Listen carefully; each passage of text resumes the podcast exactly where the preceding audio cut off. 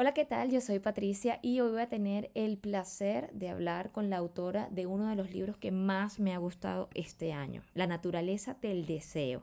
Ella es chilena, autora de un montón de novelas, entre ellas la ganadora del Premio Alfaguara 2015, Contigo en la Distancia. Bienvenida a Asuntos de Mujeres, Carla Gelfenbein.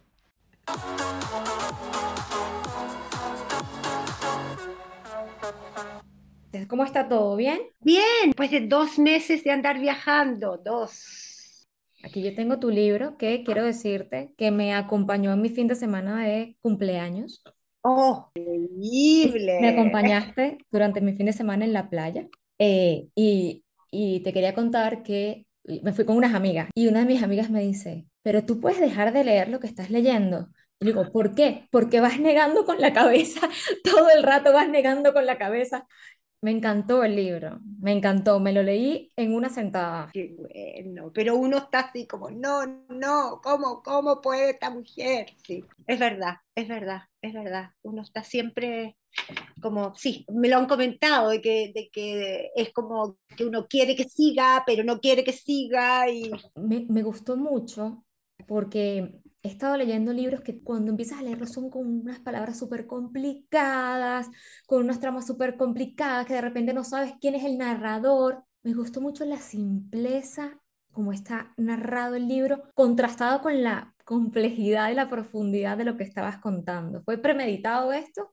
Mira, qué interesante lo que tú estás diciendo, Patricia, porque eso para mí es una de, de, las premisas más importantes a la hora de escribir. Y de hecho es lo que más les digo a mis alumnos de mis talleres y les digo, la complejidad tiene que estar en la profundidad de las emociones, en la complejidad de los, de los pensamientos, de los racionamientos, pero no tiene que estar en la forma necesariamente. O sea, cuando tú enredas al lector, porque sí, para hacerlo más, entre comillas, interesante, para hacerlo más complejo, y usas recursos que son al final recursos fáciles, como por ejemplo, uno podría llegar y hacer una, novela súper compleja si le sacas todas las E a tu texto. Y ya, y listo, y ya nadie entendió nada y va a tener que hacer un esfuerzo gigante. O sea, ese tipo como de complejidad, complicaciones facilistas, siento que no son literarias. O sea, la, la narración puede ser perfectamente transparente en diferentes estados, porque yo tengo novelas en las cuales, por ejemplo, hay varios narradores y eso complejiza un poco, este es un solo narrador, pero siempre buscando la transparencia en la forma, una transparencia en la narrativa y buscando tal cual tú dices, la profundidad y la complejidad en, en, en las emociones y en, en la narración que uno está haciendo. Otra cosa que me gustó mucho del libro es, y voy a leer, voy a tratar de leer algunas frases del libro eh, eh, a lo largo de esta conversación para dar un poco de contexto, ¿no? Eh, primer capítulo se comienza por el final, ¿no? Claro, El primer capítulo se llama Desaparecer y, entre otras cosas, tiene la frase que dice, un par de días después, F me bloqueó en todas nuestras vías de comunicación y me borró de su vida. Ya ahí, esto se puede considerar una novela de amor Exacto, interesante, me encantan tus preguntas, Patricia, porque va derecho al grano de las cosas que efectivamente me importan y de las cuales sí están pensadas. Yo quería desde, desde, desde exactamente el primer capítulo dejar claro que esto no es una historia de amor. Eh, eh, o sea, esto no es una historia de amor tradicional, porque la historia tradicional de amor nosotros estamos acostumbrados que termina así como, como, como esos cuentos que nosotras leímos desde niña y fueron felices para siempre siempre, ¿no es cierto? Incluso es interesante porque nunca terminan el matrimonio, terminan el primer beso y luego fueron felices para siempre. Tampoco las historias, las historias clásicas eh, no exploran en todas las complicaciones reales de la vida en común, digamos, sino que terminan y fueron felices para siempre. Entonces, ese está, es casi un mandato de la historia de amor. Hay una cantidad de, todas las historias de amor clásicas, hay una cantidad de, de, de, de problemas, de que tienen que atravesar los, los, los, amantes para luego terminar juntos, esas de las que estamos acostumbrados, ¿no es cierto? Pero eh, de, de, alguna manera establecer eso del comienzo era decir, esto no es una historia de amor clásica, no es que no sea una historia de amor, pero no es una historia de amor clásica. Eso además, en la medida que vas leyendo, tener ese recordatorio de, el tipo la dejó.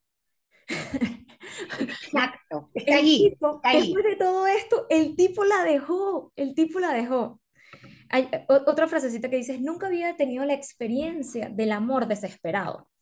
Y yo me pregunto si el amor si existe el amor desesperado, porque yo a esta edad lo que busco es paz, ¿no? En el amor o relaciona el amor con paz. ¿El amor desesperado es amor? Claro, bueno, es que, es que eh, esto es súper interesante. En el fondo esta novela sí tiene, tiene una postura con respecto al amor. La novela tiene una postura, no vamos a confundir con mi postura, ¿ya? Porque la novela tiene en sí misma, podría quizás escribir otra novela de, explorando las relaciones amorosas y quizás plantear otra tesis. Pero la tesis de esta novela particularmente es de que no existe otra forma de amor más que el amor, que este amor pasional, no necesariamente desesperado, pero eh, está un poco, eh, descansa en las historias clásicas, no las historias clásicas de niñas de amor, sino que las historias clásicas como Romeo y Julieta, como Tristán y Solda, que tienen finales trágicos y que estos personajes se la juegan en el amor, que ponen todo en esa, en esa relación, poniendo su ser en juego. Y, y en el fondo plantea de que enamorarse eh, apasionarse, eh, vivir un amor pasional como este, es poner una pistola cargada en las manos del otro. ¿no? Y, es la medida, mientras más pones en juego de ti mismo, Mientras más te entregas, más grande es el peligro y más posibilidades de tragedia hay. Eh, y eso lo vemos hoy día muy claro. Eso que tú dices, yo siento que estamos todos un poco en eso, ¿no? Queremos algo pacífico, queremos algo que, no, que, nos devuelva eh, tranquilidad, que sea un espacio de seguridad. Pero al mismo tiempo, eso significa no arriesgarnos demasiado, porque si arriesgamos, sabemos que lo más probable es que suframos. Y hoy día buscamos un amor aséptico, un amor en el cual no hay peligros de sangre, ¿no? No hay peligros de romperse el corazón, porque no queremos que nos rompan el corazón, porque tenemos miedo, porque nos están diciendo por todos lados que los amores que rompen el corazón son amores fracasados y que el amor, eh, el amor ideal es ese amor de total connivencia, de total acuerdo, de total tranquilidad. Ese es el amor que como siglo XXI estamos persiguiendo. Pero no necesariamente es el amor. Eh, la novela plantea que ese amor es un amor aburrido en el fondo y que el verdadero amor pasional es cuando estás dispuesto a arriesgarlo todo y perderlo todo. Ella está en un momento, está en un foso, está y está perdida, ¿no? Un poco en, en su duelo y a mí me parece que un poco pierde la identidad, ¿no? Y es tan importante para vivir un amor ser consciente de ti misma, para no dar esa pistola que dices que le das a la, a la, otra persona cuando te lanzas hacia el vacío, ¿no? Dice una frase, la siguiente noche F vuelve a pedirme que me toque frente a él. Es tal vez su mirada firme sobre mí la que de pronto me hace vislumbrar en mi cuerpo una belleza que nunca he visto. Él me inventa y yo me veo con sus ojos. Primero, qué belleza de frase. Y luego, ahí hay un poco de, de ella volverse a encontrar con ella misma, ¿no? A través de los ojos del otro, claro. Eh, es una idea compleja la que estoy planteando ahí, ¿no? Es una idea compleja, porque si podríamos, podríamos éticamente, desde un lugar feminista, de lo cual yo soy, ¿no? Definitivamente, eh, decir que, lo, que, que, es una aberración, es decir, que se encuentre solo a través de los ojos de un hombre. Pero por otro lado, es el mito, el gran mito de Narciso, es así. O sea, hay una, hay una parte de nosotros, de nosotros, hombres y mujeres, que necesitamos la mirada del otro para reconocernos, porque, porque podemos tener eh, el ego eh, resquebrajado, que yo diría que el 99% de los seres humanos del siglo XXI tienen el ego resquebrajado, y nos, nos, es difícil poder reconocernos, poder vernos en nuestra, en nuestra belleza física, espiritual, emocional, más que cuando un otro nos los hace ver, ¿no? Eso yo siento que es parte como de, la, de, los síntomas de, de, nuestra era, eh, la mirada del otro, ¿no? Pero por otro lado también es, una, es un síntoma que, que, trasciende todos los tiempos, porque tenemos el mito de Narciso, que se observa en el, en el, en el lago, y, y, y, hay una frase dentro de la novela que viene de un, de un, eh, de un, cuento de Oscar Wilde que es preciosa, y que cuando las ninfas bajan y, le, y el, el lago está tristísimo y le dice, pero ¿por qué? Ya, no, ¿Estás triste porque, porque Narciso murió? Y él dice, no, no estoy triste porque Narciso murió, estoy triste porque ya no me puedo ver mi belleza en los ojos de Narciso. Es decir, el lago también es un narciso. Es decir, lo que está diciendo este cuento de Oscar Wilde es que está en la esencia de la de lo humano, digamos, esa, ese buscarse en el otro y de verse en el otro y de adjudicarse eh, características positivas solo en la mirada del otro. Entonces, eso, eso es un poco, y que implica, como tú dijiste muy bien, perderse, perderse, o sea, significa otorgarle al otro un poder gigante, un poder gigante, pero eso es tan de nuestras eras, es tan de nuestras eras, o sea, esto, esto es, es, como un espejo de, de, lo que está pasando. Nos vemos en el Instagram, nos vemos en, en cuántos likes tenemos, nos vemos, nos vemos en toda esa mirada externa, ¿no? Es, es todo terriblemente externo. Entonces ahí yo no solamente estoy hablando del amor, también estoy hablando como, como de cosas que extrapolan la, las relaciones afectivas una palabra que está en el título del libro, de la que eh, se ha demonizado por los siglos de los siglos, finalmente se está hablando, y tú pues haces un libro sobre esto, es el deseo, ¿no? Finalmente se está hablando del deseo de la mujer, porque bueno, el deseo del hombre, el deseo de la mujer. ¿Qué, ¿Qué tan importante para ti era hablar sobre el deseo de la mujer? Súper importante, Patricia, súper, súper importante. Y por eso es que justamente, como tú bien dices, está en, el, está en, la, en la portada. O sea, aquí estamos hablando del deseo y ya. Y, y, y eso es, básicamente. Y, y como, como, tú dices, o sea, el deseo masculino ha sido requete, requete visto, requete hablado, requete mostrado, en básicamente todas las películas, hasta, recién, hasta muy recientemente eran filmadas por hombres, escritas por hombres, y muchas de ellas, un gran porcentaje de ellas hablaban de eso, ¿no? Hablaban del deseo masculino, del punto de vista desde el hombre hacia, hacia la mujer y el deseo que le provoca. Por lo tanto, e, era súper importante, o sea, era súper importante a través no de una reivindicación eh, panfletaria, digamos, porque, no, porque está lejos de ser un panfleto, de decir, sí, la mujer desea y la mujer desea de estas formas. Y, y bueno, en este caso, esta mujer, no necesariamente todas las mujeres, va a satisfacer su deseo de esta manera, ¿no? Eh, como fue, fue un, trabajo muy, muy, muy complejo de alguna manera, porque eh, hablar de estos temas, no necesariamente por hablar del deseo, pero hablar también del sexo y hablar del deseo femenino, por supuesto, también, era riesgoso en el sentido de que podía terminar siendo un panfleto, Dos, un texto increíblemente vulgar. O tres, un, un, un, un texto también lleno de lugares comunes, ¿no? Lleno de lugares comunes. Eh, entonces, estaba lleno de, de, zanja que, que, tenía que transitar en una línea muy fina en la, en la, cual no me quedara corta, en el sentido de que no, no me, no me eh, apanicara frente al desafío de expresar el deseo femenino, la sexualidad femenina, con todas sus palabras, con todos sus nombres, con todo, y al mismo tiempo no caer en ninguna de estas zanjas. Que además está escrito de una manera tan bonita, tan bonita. Yo iba leyendo y iba diciendo, qué belleza, qué bonito.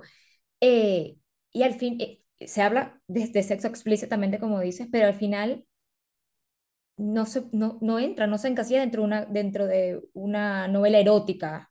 No es una novela erótica. O sea, yo creo que es erótica, en el sentido que, de que... El erotismo, exacto. Y me lo han expresado directamente que efectivamente erotiza, ¿no? Hay, sí. me lo han dicho, erotiza, erotiza. Pero, pero claro, no cae dentro del, del, de, yo diría, del género, ¿no? Del género porque, porque, porque el género erótico es visto como, como que el, el, el, erotismo se antepone a todo, es decir, el erotismo está en el centro de la historia y todo lo demás es una especie como de maquillaje para hablar de sexo y de erotismo. Y esto no, este, esto, el erotismo era, era absolutamente fundamental que estuviera, porque si no, no podía contar la historia. ¿Cómo contaba una historia pasional sin entrar en el erotismo? Pero lo que mueve la novela, lo que me movía a mí como escritora, no era la expresión de ese erotismo, sino que era todo lo que está alrededor de eso, los motivos, las emociones, todo lo que hemos hablado de la, las sumisiones, eh, lo que se está dispuesto a jugar, lo que se está dispuesto a perder. Todas esas cosas eran más importantes para mí como escritora pero claro, al final terminó siendo una novela eh, erotizada, uh -huh. erotizada, pero en cuyo centro no está lo erótico. Me, me, gusta, una de las cosas que me gusta mucho hablando de lugares comunes, uh -huh. es que la esposa no es una señora aburrida, mala, sencillamente no, no, tenemos mayor información de ella, pero no es una señora mala, aburrida, que le hace la vida imposible al marido, y al mismo tiempo, la amante tampoco es una bicha mala, horrible que te está rompiendo el matrimonio, ¿no? Es un poco romper con esa, Exacto, esa idea. Qué, qué bueno que lo veas, tal cual, tal cual. Eh, hay un, humanidad, o sea, a mí desde el comienzo, desde que empecé a escribir, eh, habían varias cosas que tenía claras y que creo que han permanecido a lo largo del tiempo, es justamente que mis personajes sean profundamente humanos, sean quien sea, la amante, la esposa, incluso él, en este caso, siento que, claro, es, es, un tipo que la mayoría de los lectoras, sobre todo, lo detestan. ¿no? lo detestan. No sé las demás. Yo no lo puedo ni ver, no lo quiero ver no. Pero, pero mi intención, la verdad es que creo que incluso Patricia era peor. Y, wow. y lo, lo, maticé un poco, ¿no? Porque no quería, o sea, mi, mi, mi, mi objetivo no era hacer un demonio. Lo que pasa es que la misma historia bueno, lo que hace es un poco demoníaco y, y, y, así era la historia, así resultó ser la historia. Pero hice grandes intentos por humanizarlo también. Y no, no, claro, nos parece que no logré, no lo logré tanto. Pero yo no, que, no quería sí, crear un estereotipo. Sí. Claro que sí, claro que sí, pero es que lo que dices, sí. no podía ser de otra manera, pero él es, un, él es un tipo humano y él tampoco, ¿cuántas amantes tuviste? 22. O sea,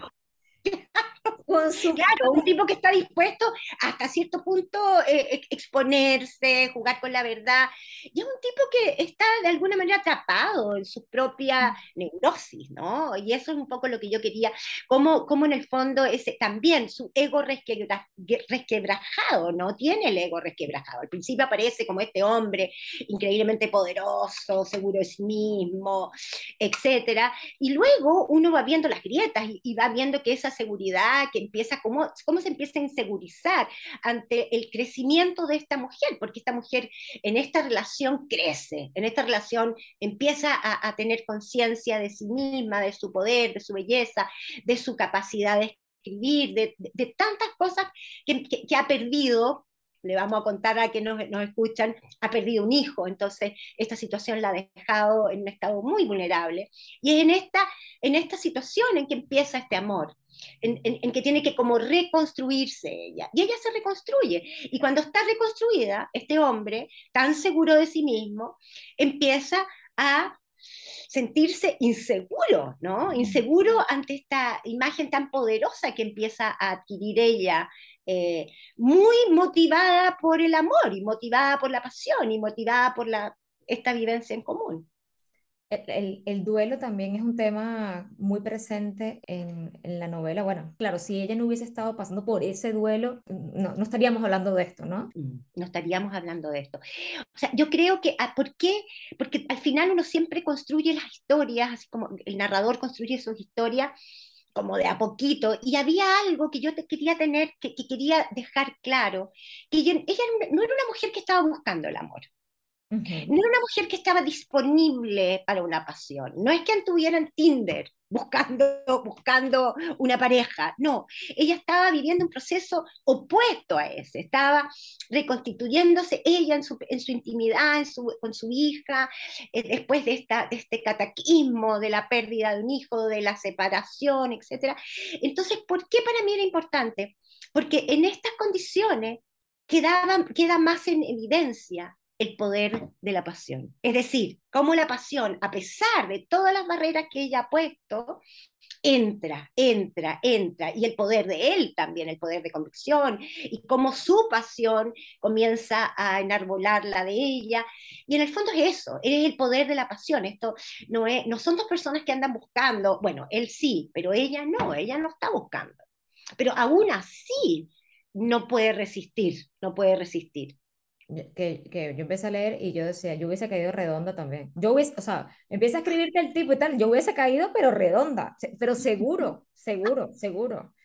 Yo también, de todas maneras. No, un hombre atractivísimo, atractivísimo, sin duda, y lo sigue siendo hasta el final, digamos, a pesar de todas, su, de todas sus caídas. Yo siento que de todas maneras es un hombre que, que seguramente vendrán otras mujeres que caerán en sus redes también después de, la protagonista. Una cosa que me gustó mucho también, que hace al final, o sea, es que me gusta que el libro constantemente está eso, sobrepasando esos límites de la moralidad que nos han eh, impuesto, digamos, ¿no? Y hay una frase interesante que dice, no voy a justificarme, el sitio que ocupan las amantes es siempre el de un ladrón, y no es un lugar del cual supongo nadie se sienta orgullosa. No estamos hablando de tampoco que ella es una sufrida y una tal, ¿no? Ella, ella siempre supo que era la amante.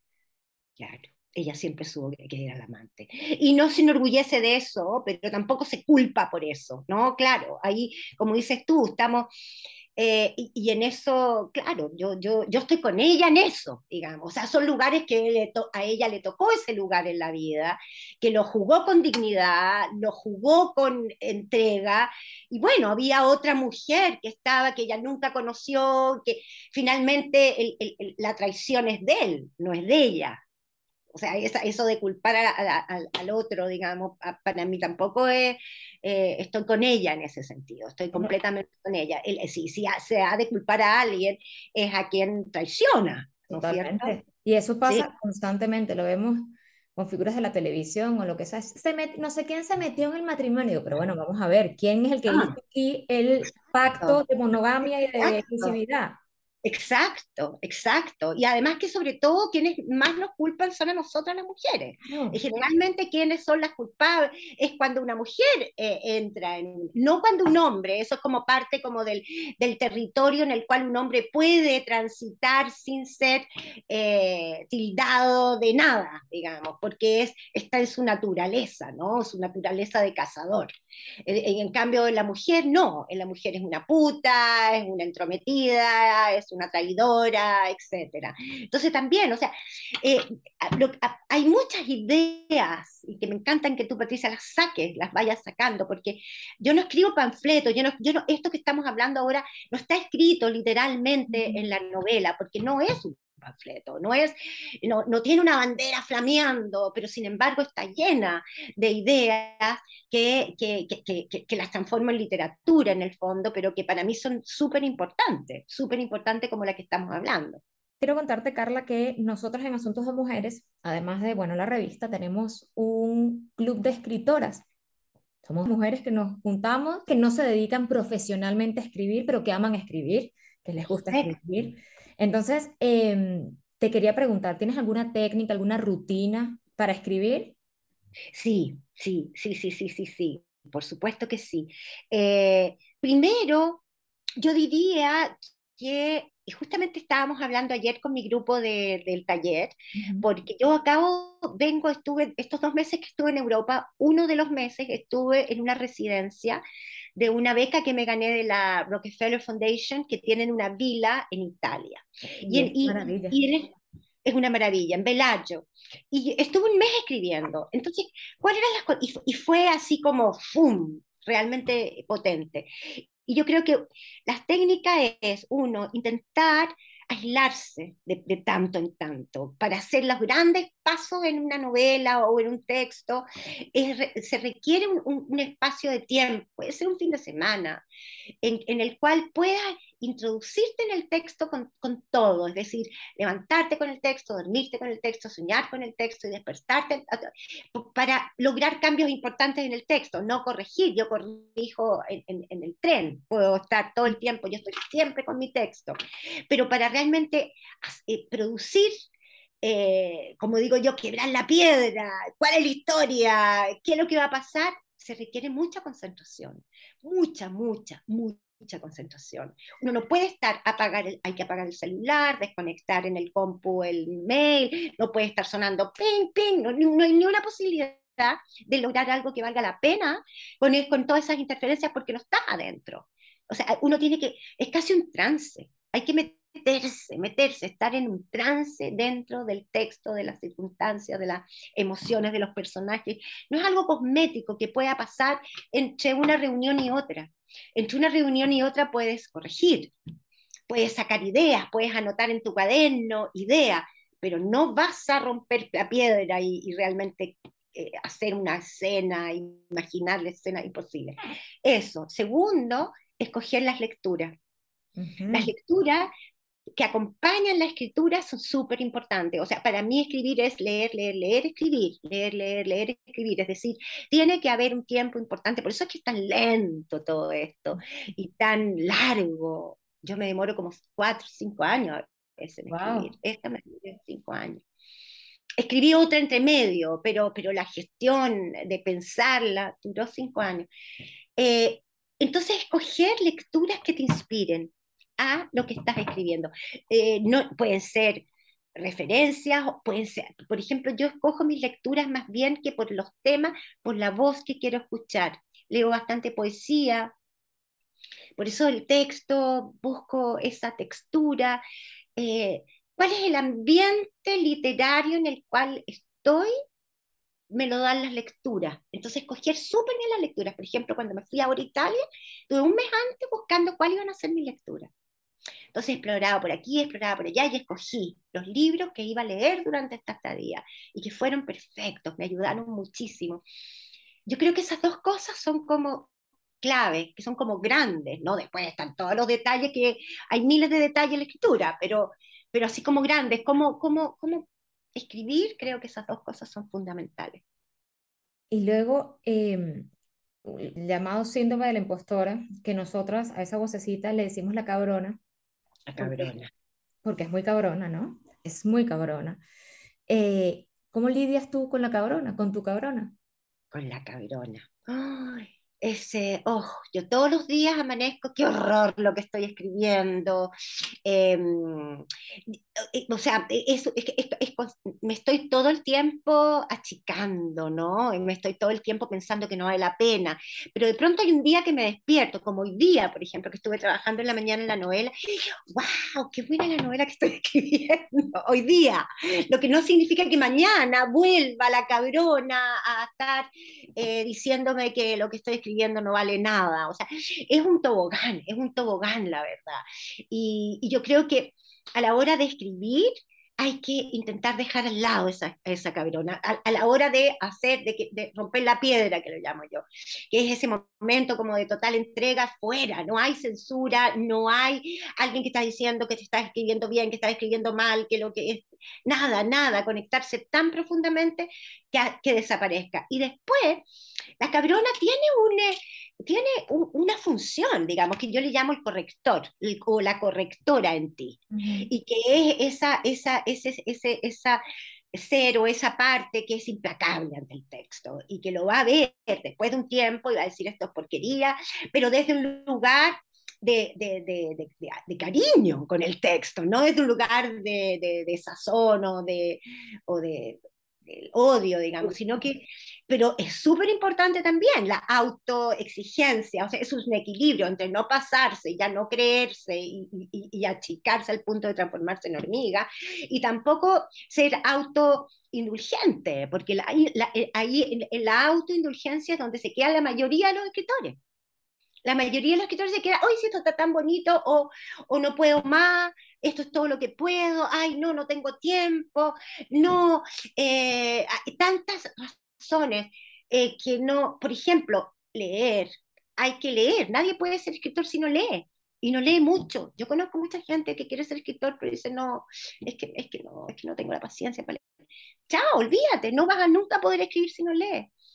Hay que hacerlo, o sea, y eso es exigencia, eso es ser cabrón con uno mismo, ya, libro. Yo ando siempre con un libro adentro de mi bolso, siempre. Porque nunca falta el momento en la cola, en el, eh, no sé, de repente te agarra un taco y en vez de pescar el celular, pescas el librito que estás leyendo. Para mí eso son como, como leyes. Yo, yo leo mucho, desde muy pequeña leo mucho, y todo el mundo cuando me preguntan, pero ¿cómo lo haces? Porque tengo el, tengo el libro en el bolso, entonces estoy en la cola, tal, voy leyendo, me leo una página, una página aquí, una página allá, y leo, eso, esto. Y además que uno está como haciéndolo así, uno está como siempre inmerso en las palabras. Si uno va picoteando aquí, picoteando, para leer, uno puede leer picoteando, no, no es necesario tener tres horas para sentarse frente a que es tan difícil, pero sí, y eso te hace que tú estés conectado con la literatura, conectado con las palabras, conectada con las palabras. Y eso, eso también es crear un ambiente literario, es crear ambientes literarios en tu ser, eso, odiarse el libro. Carla, mil gracias por esta conversación. Me encantó hablar contigo, conocerte, me encantó tu libro, así que no puedo esperar para leer el siguiente. Maravilloso. Pucha, muchas, muchas, muchas gracias y espero que los consejos les sirvan. Thank you.